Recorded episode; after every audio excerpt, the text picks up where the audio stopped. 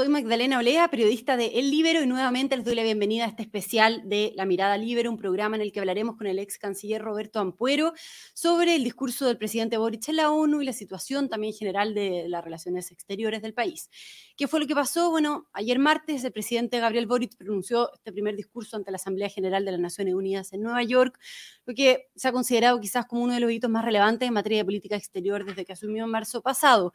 En este discurso, el mandatario realizó una serie de reflexiones abordando el estallido de 2019, el proceso constituyente, el triunfo del rechazo, el futuro de una eventual nueva constitución, en fin, e indicó, por ejemplo, que su opción personal en el plebiscito fue aprobar el texto, pero que el resultado fue el contrario. Dijo también que algunos han querido ver este resultado del plebiscito como una derrota del gobierno, pero, y cito textual, nunca un gobierno puede sentirse derrotado cuando el pueblo se pronuncia. Y agregó que el resultado del plebiscito en nuestro país nos ha enseñado a ser más humildes, entre otras cosas. Dejó menos espacio para definiciones de política exterior, aunque condenó la guerra en Ucrania, también repasó el conflicto del Medio Oriente luego del incidente, incidente diplomático del jueves pasado, cuando el embajador de Israel en Chile no fue recibido por el presidente Boric para entregar sus cartas credenciales, a pesar de que eh, el diplomático ya se encontraba en la moneda. Antes eh, de partir, contarles que el programa se hace gracias a la red Libre, así que quienes estén interesados pueden conocer más de la red en la descripción de este video. Y dicho eso, saludamos entonces al escritor, ex embajador, ex canciller eh, Roberto Ampuero. Roberto, muy bienvenido, gracias por acompañarnos. Y bueno, ¿cómo estás? Muy bien, muchas gracias Magdalena, un gusto estar en tu programa. Y bueno, acá estamos dispuestos eh, y en condiciones, espero, de poder comentar eh, aquellos temas que tú quieras abordar conmigo. Bueno, comencemos por, por, el discurso, si te parece, del presidente Boric a la ONU. ¿Qué, qué, mm, cómo lo vio? ¿Qué le pareció? ¿Qué señales entrega el presidente a su juicio? Porque optó, como yo decía, por abordar en mayor medida la situación interna del país con el, el proceso constitucional. Sí, yo coincido eh, en gran medida con todo lo que has dicho con respecto a su discurso. Quisiera agregar otra cosa que es importante también para tener una imagen.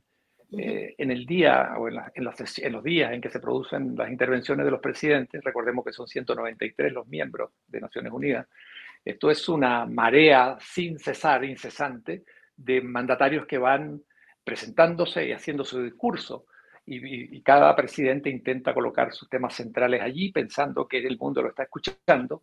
Obviamente cada país escucha con especial atención a aquellos países con los cuales se siente más vinculado con los cuales tiene ciertas tensiones.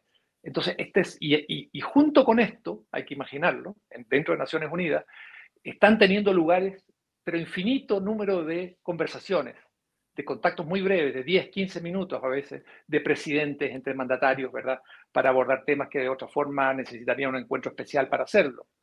Eso es el primer tema que quisiera que tenerlo como idea de lo que está ocurriendo al mismo tiempo en Naciones Unidas, en una situación, en esta Asamblea General. Ahora, el discurso, a mí me pareció un discurso muy ecléctico, muy ecléctico, eh, en el sentido de que aborda muchos temas que parecen hilvanados con cierto apresuramiento, también en su estilo, así me, pareció.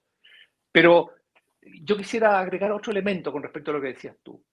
Es un discurso que estuvo en algún segmento orientado a su base, a su base más radical, a la base del 25%, si no, es menos, de, que tiene de apoyo en Chile. Y este, este discurso a esa base apuntó en el fondo, y quiero simplificar, a decir, bueno, comenzamos con un programa muy revolucionario, pero hoy no podemos seguir adelante de la misma forma, pero no crean que yo voy a abandonar esa ruta por completo. Eh, podríamos decir que de una u otra forma él estaba recurriendo a aquello, vamos lento porque vamos lejos, bueno, lo cito varias veces.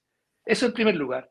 En, en otra parte del discurso se dirige a los ciudadanos chilenos, a los chilenos, lanzando algo que me recordó mucho a Ricardo Lagos, cuando en un momento de su, en su, campaña presidencial dice, he entendido el mensaje cuando pasa la segunda vuelta. Mm. Y es por ahí algo que a nosotros como chilenos, yo creo, a la inmensa mayoría que votó rechazo, lo llena de cierta moderada esperanza.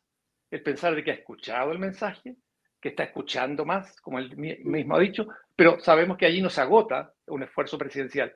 Si escucha la mayoría, tiene que también esto expresarse en actos concretos, precisos, que, muestren una modificación en su planteamiento.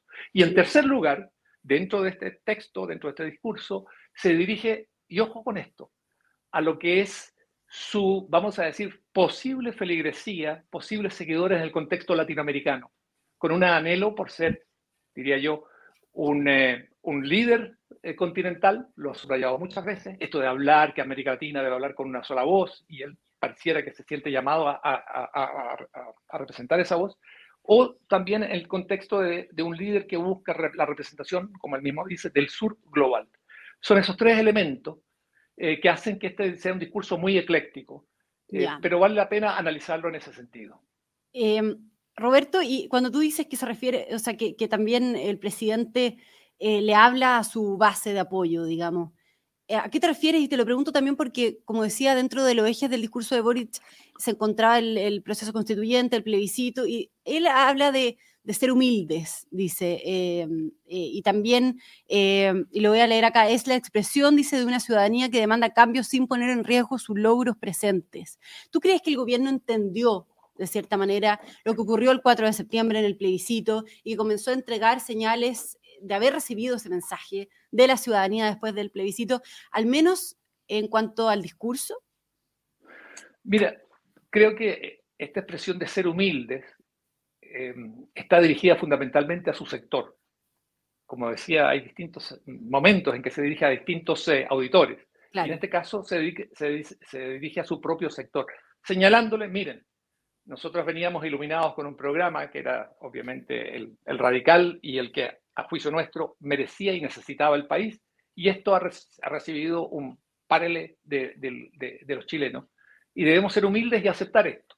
Esto es muy interesante pero yo digo, vuelvo a insistir, una cosa es señalar que uno está dispuesto a escuchar, que ha escuchado ese mensaje, otra es a buscar el camino para, para encontrar aquellos puntos donde realmente se pueda unir con lo que es la, el sentir nacional, donde pueda sintonizar nuevamente con la inmensa mayoría de los chilenos. Esa es la tarea. Pero también hay otro elemento importantísimo dentro de esto, que tiene que ver con lo siguiente. Es indudable que después de lo que ha ocurrido, eh, y, estamos solamente en el sexto mes del gobierno, no es posible llevar a la práctica, no es posible realizar el programa radical que tenía eh, programado este gobierno y que se basaba fundamentalmente en utilizar a la nueva constitución política que falló, ¿verdad? fue rechazada, como el instrumento principal de, de transformaciones en el país. Al no ser posible esto, yo estoy viendo hace tiempo, y lo, he indicado también en comentarios en el libro, que veo un proceso de socialdemocratización del gobierno eh, del presidente Boric. Esto es gradual, esto es una, maniobra difícil, compleja, porque significa también ser malinterpretado eh, por su, su, ala más dura dentro del gobierno. Esto puede significar también ser acusado en algún momento de traidor a la causa inicial, tiene que manejarlo con mucho cuidado. Y también le corresponde a esto, aquí en este momento, un gran papel a la socialdemocracia internacional, a la socialdemocracia chilena, a los amarillos fundamentalmente, para permitir que este gobierno de alguna u otra forma sintonice con la inmensa mayoría del país y busque un camino de, encuentro y que sea responsable fiscalmente, que sea responsable en lo político, también en lo ideológico. Eh, y creo que va por ahí un, eh, un, elemento que marca también este discurso, que permite por lo menos eh, tener esperanza de que ha escuchado y que ahora dé algunos pasos concretos para avanzar en una nueva dirección. Perfecto. Em, lo, último, Roberto, en, respecto al discurso, eh, se, se cumplen 50 años desde el discurso de Allende en las Naciones Unidas y de hecho el presidente también habló de eso en, este discurso, haciéndole un gesto al expresidente Allende. ¿Piensa que, que, el discurso tuvo un sello más bien allendista, latinoamericanista, si se podría decir, porque también se van a realizar estas actividades de conmemoración en honor a Allende por estos 50 años desde su última intervención en, la ONU. Entonces, si hay alguna especie de, vocación emotiva, nostálgica o, de una vocación simbólica, digamos, hacia Allende. Mire, yo veo que el, presidente lo que está tratando de hacer es encontrar un mínimo común denominador con las izquierdas de América Latina. Eh, y en este sentido, la imagen del expresidente Salvador Allende representa un capital simbólico importante dentro de esa izquierda. Pero al mismo tiempo, el presidente Boric olvida que el expresidente Salvador Allende es una de las figuras de los políticos de los últimos 70 años que más dividen a los chilenos. Entonces, es, si bien se trata de un saludo, de ir por esas huellas de allendistas, al mismo tiempo lo que está haciendo es eh, recurrir a un símbolo muy valioso dentro de un segmento de la, política latinoamericana o de la izquierda latinoamericana, pero que en ninguna forma eh, eh, abarca a la mayoría de los chilenos. Yo creo que ahí se comete un, er, error de tipo, por razones quizás de tipo nostálgico, y con eso hay que, hay que tener eh, mucho cuidado. Pero al mismo tiempo, quiero decir otra cosa, quiero, yo veo también que sigue las huellas, así como sigue las huellas de Salvador Allende, en este discurso también sigue las huellas de alguna medida de la presidenta Michelle Bachelet, que se convirtió eh, en una líder, eh, donde marcó algunos temas internacionales, donde su papel de mujer también era muy importante, y yo lo veo a él mucho apuntando a convertirse en un líder, por lo menos latinoamericano, en materia de derechos humanos, en materia de plantear una agenda de derechos humanos para encabezar algún tipo de fuerza a nivel latinoamericano que lo convierta en líder. Creo que esto también es complicado debido a los problemas que está enfrentando en casa. A los problemas que está enfrentando, claro, en casa. En casa, sí. Y, y, además al hecho de que, mire, es muy interesante lo que dice el presidente Boric, pero también lo que calla. Por ejemplo, habló de Nicaragua. Y sabemos que el régimen de izquierda, no olvidemos que un régimen de izquierda de Nicaragua ya es prácticamente fue, ha sido desahuciado por la misma izquierda latinoamericana, por grandes sectores de la izquierda latinoamericana. Sin embargo, no mencionó a la dictadura como tal de Maduro en Venezuela, ni tampoco a la dictadura de más de 63 años de los Castro en Cuba, eh, en un gesto y en un guiño al Partido Comunista fundamentalmente. Y ahí, ahí, vuelvo a insistir, es un discurso muy ecléctico, muy complejo de que sea comprendido en su integridad sin que despierte rechazo por, por distintas aristas que muestra. Ok, perfecto. Roberto Ampuero, em, lo voy a llevar a otro tema. Hoy día hay una columna en el Libero de dos ex diplomáticos de carrera, ex embajadores, de Jorge Canela y Juan Salazar, en el que em, abordan y analizan, digamos, los temas de Cancillería ya transcurridos, digamos, los primeros seis meses de gobierno, con las polémicas que han marcado eh, Cancillería, como el impasse diplomático, bueno, la semana pasada con Israel, eh, otras cosas como el culpar al rey de España de la impuntualidad de la ceremonia de transmisión de, mando, el nombramiento de embajadores, en fin, hay varios temas que analizan en esta columna. Eh, y dicen ellos que no ha habido la Cancillería una autoridad competente capaz de imponer cautela, madurez, racionalidad y experiencia para impedir las chambonadas en materia de asuntos internacionales, citándolos. Quiero preguntarle a usted cómo lo ve, eh, cuál es, a su juicio, eh, su análisis sobre eh, la Cancillería, sobre el gobierno de, Gabriel Boric, digamos, y cuál también cree usted que es el origen de estos errores cometidos por el gobierno en terreno internacional. Sí, mire, eh, en realidad ambos embajadores tienen una larga experiencia como diplomáticos y embajadores, entonces es muy valioso su artículo, yo lo leí con mucha atención esta mañana y coincido en gran parte con, con, lo que ellos dicen, sino con todos los puntos que, que mencionan. Eh, mire, yo creo, quiero ser un, quiero, trato de ser también justo con, con respecto a la labor que tiene la canciller, porque estaba en ese puesto. Y yo quiero decir lo siguiente. Mire, la mejor política exterior que puede desarrollar un país solamente es posible cuando en ese país reinan acuerdos transversales eh, dentro de la política. Porque cuando existe la política de los acuerdos, como en un momento eh, prosperó en Chile, eso facilita la labor de la política exterior. Facilita porque, fíjese, la política exterior le permite a los presidentes, también a sus cancilleres, voy a decirlo con este concepto, lucirse en el ámbito internacional. Eso implica una gran generosidad también de parte de la, de la oposición. Y eso viene cuando está, en está funcionando lo que es una política de los acuerdos que tuvimos en Chile. Hoy, y yo diría, esa política eh, está mm, en una situación de, mucha tensión la política nacional, está muy dividido el país, es difícil para una canciller eh, llevar a cabo una política que cuente con respaldo, que no despierte eh, críticas, más allá de si sean justificadas o no, pero es un momento complejo. Yo creo que este momento complejo hay que recordarlo. Puede, puede, esto es una aseveración que quiero hacer así, pero sin mucho fundamento, que se rompe eh, bastante la política exterior nuestra de los acuerdos nacionales con el viaje de la presidenta Bachelet poco antes de terminar su, segundo gobierno a La Habana. Creo que eso fue un elemento eh, discordante que tocó la esencia de lo que eran, eh, digamos, las bases de una política exterior de Chile.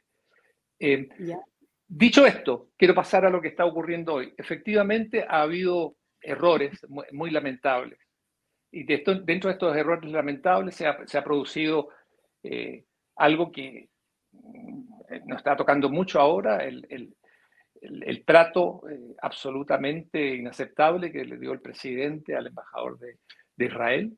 Eh, el presidente a veces creo que se deja llevar por, por ciertos estados de ánimo y, y, en política exterior los estados de ánimo mm, o las decisiones que se toman bajo un estado de ánimo muy, muy, muy alterado genera graves repercusiones también para el gobierno, para su figura, para el gobierno y para Chile. Creo que este es un tema. Usted mencionó lo de lo del rey de España, podríamos mencionar también lo de Kerry, en fin, el tema de los mm. embajadores, todo esto.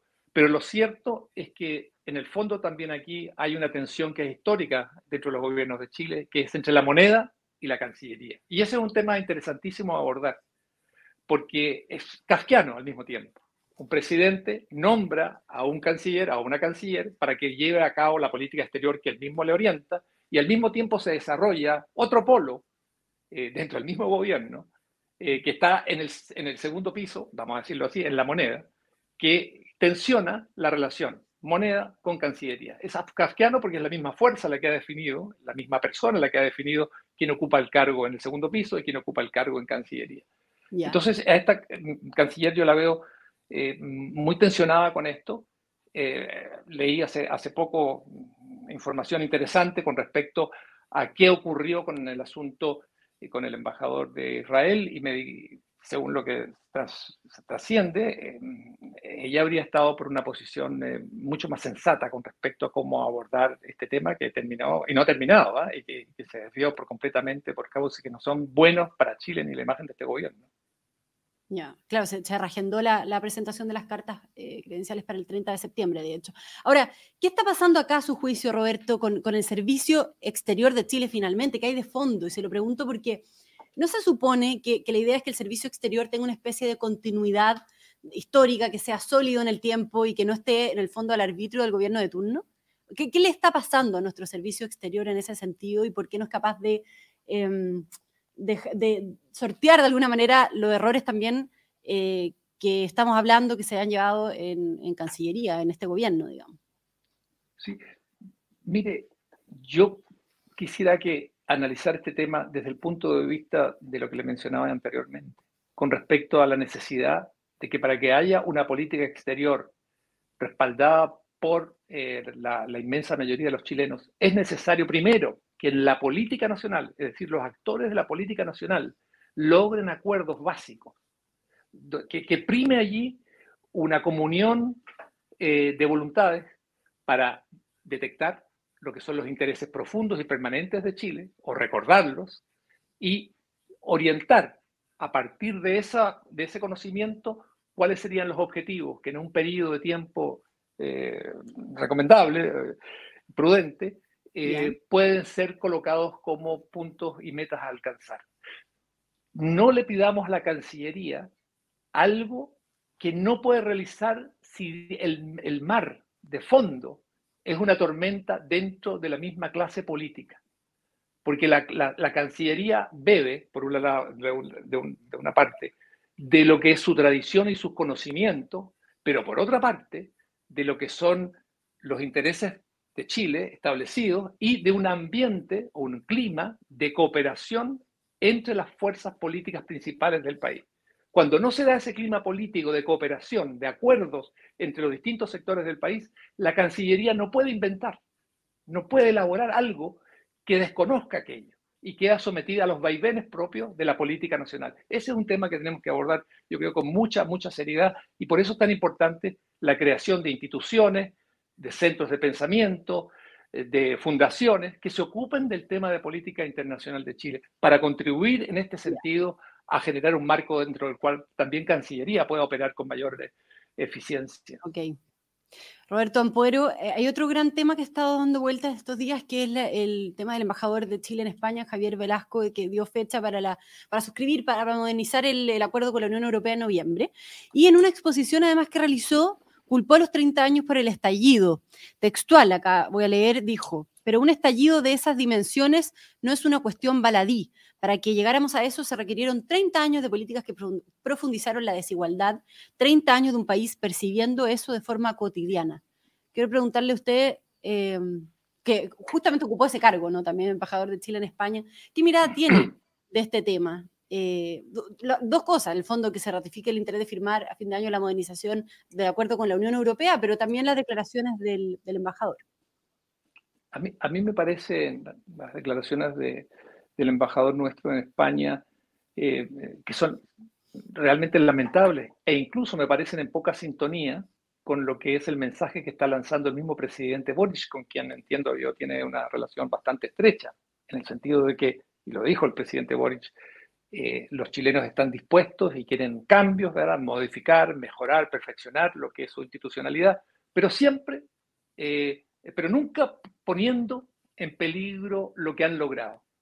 Y, hay un reconocimiento también, en España, salgamos del gobierno de Chile, en España, de que este país ha tenido un progreso como muy pocos otros en América Latina, sino el, que, Chile que es el que tiene el, mayor índice ¿verdad? De, de desarrollo humano en la región, eso confirmado año tras año, eh, y me parece un poquito ideológico, por no decir eh, desubicado, este análisis simplista que hace el embajador sobre lo que ha sido Chile en los últimos 30 años.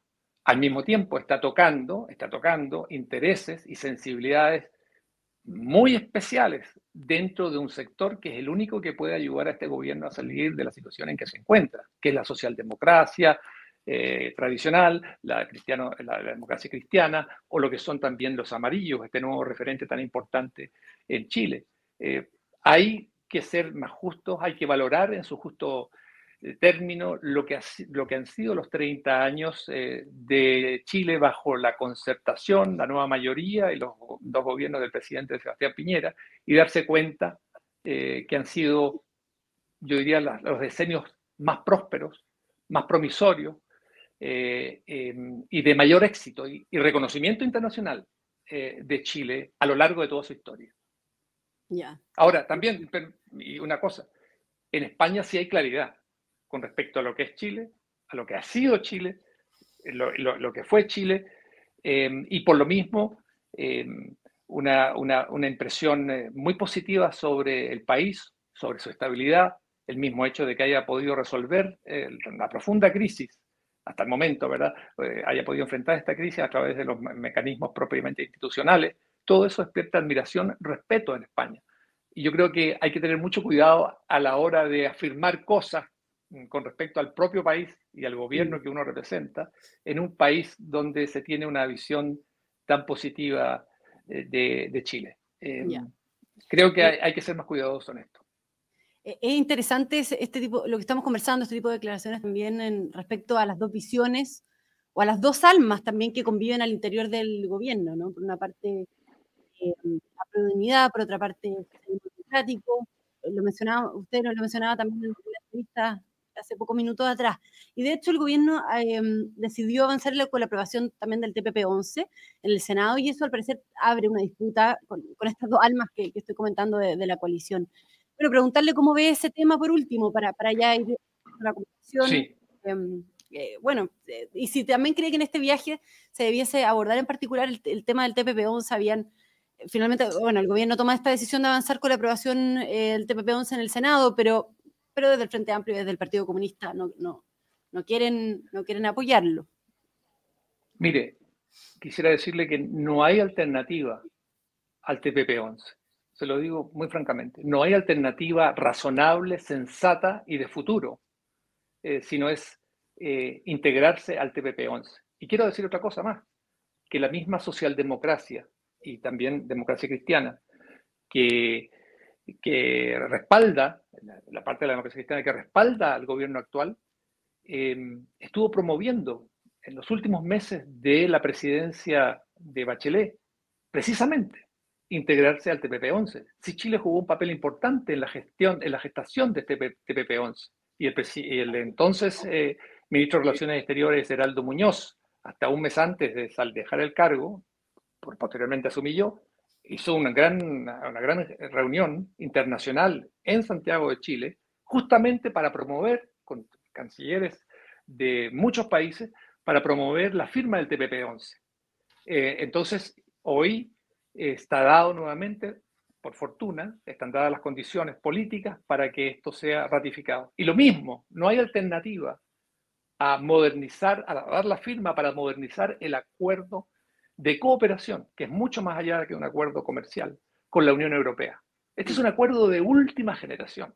Entonces, oponerse a situaciones o alianzas tan eh, efectivas, beneficiosas para Chile, eh, por razones ideológicas, no hace ningún sentido. Y con respecto a lo último que usted decía, las dos almas. Mire, hay un alma en, el gobierno que es, sigo insistiendo, socialdemócrata, en alguna medida socialdemócrata, cristiano-demócrata, eh, de centro, y hay otra alma que es una alma que tiene que ver fundamentalmente con los sectores más radicales del Frente Amplio y también con el Partido Comunista. Mm. Y pero piense un poco en España. Los referentes de, de, Frente Amplio en, el mundo están en España, están en Unidas Podemos. Y este, eh, este, este, movimiento político, este grupo de partidos, está en una crisis. Está bajando su popularidad, ha estado desapareciendo prácticamente en, muchas de las comunidades eh, de España Em, está en ex eh, referente principal, Pablo Iglesias, salió del gobierno, está dedicado a otras actividades ahora y asesor, ¿verdad? Y también Íñigo Errejón, tampoco cuenta, otro gran eh, referente en términos de intelectuales de este movimiento, tampoco cuenta hoy con una base de apoyo amplio. Entonces las campanas, o sea, las señales que están llegando con respecto a, e, para esa segunda alma de la, del gobierno, son, em, no son, digamos, estimulantes y debieran eh, analizar por qué y debieran reorientarse con respecto a, lo que Chile necesita, a lo que Chile ha venido haciendo y las posibilidades que se le ofrecen a Chile, que no se ofrecen para siempre y que son muy especiales dirigidas a Chile por lo que ha hecho en los últimos 30, 35 años. Muy bien, muy bien, muy claro entonces, Roberto Ampuero. Le damos las gracias de parte del Libero por haberse conectado unos momentos para abordar todos estos temas de relaciones exteriores tan relevantes eh, con, el, con el viaje del presidente Boric a Nueva York de, fondo, el discurso de ayer. Gracias por, por, conectarse con nosotros, Roberto. Un gran abrazo. Muchas gracias, Magdalena. Gran día. Muchas gracias y gracias también a todos quienes se conectaron en esta transmisión, en este programa especial Mirada Libero y nos volvemos a encontrar como siempre en una próxima ocasión. Gracias.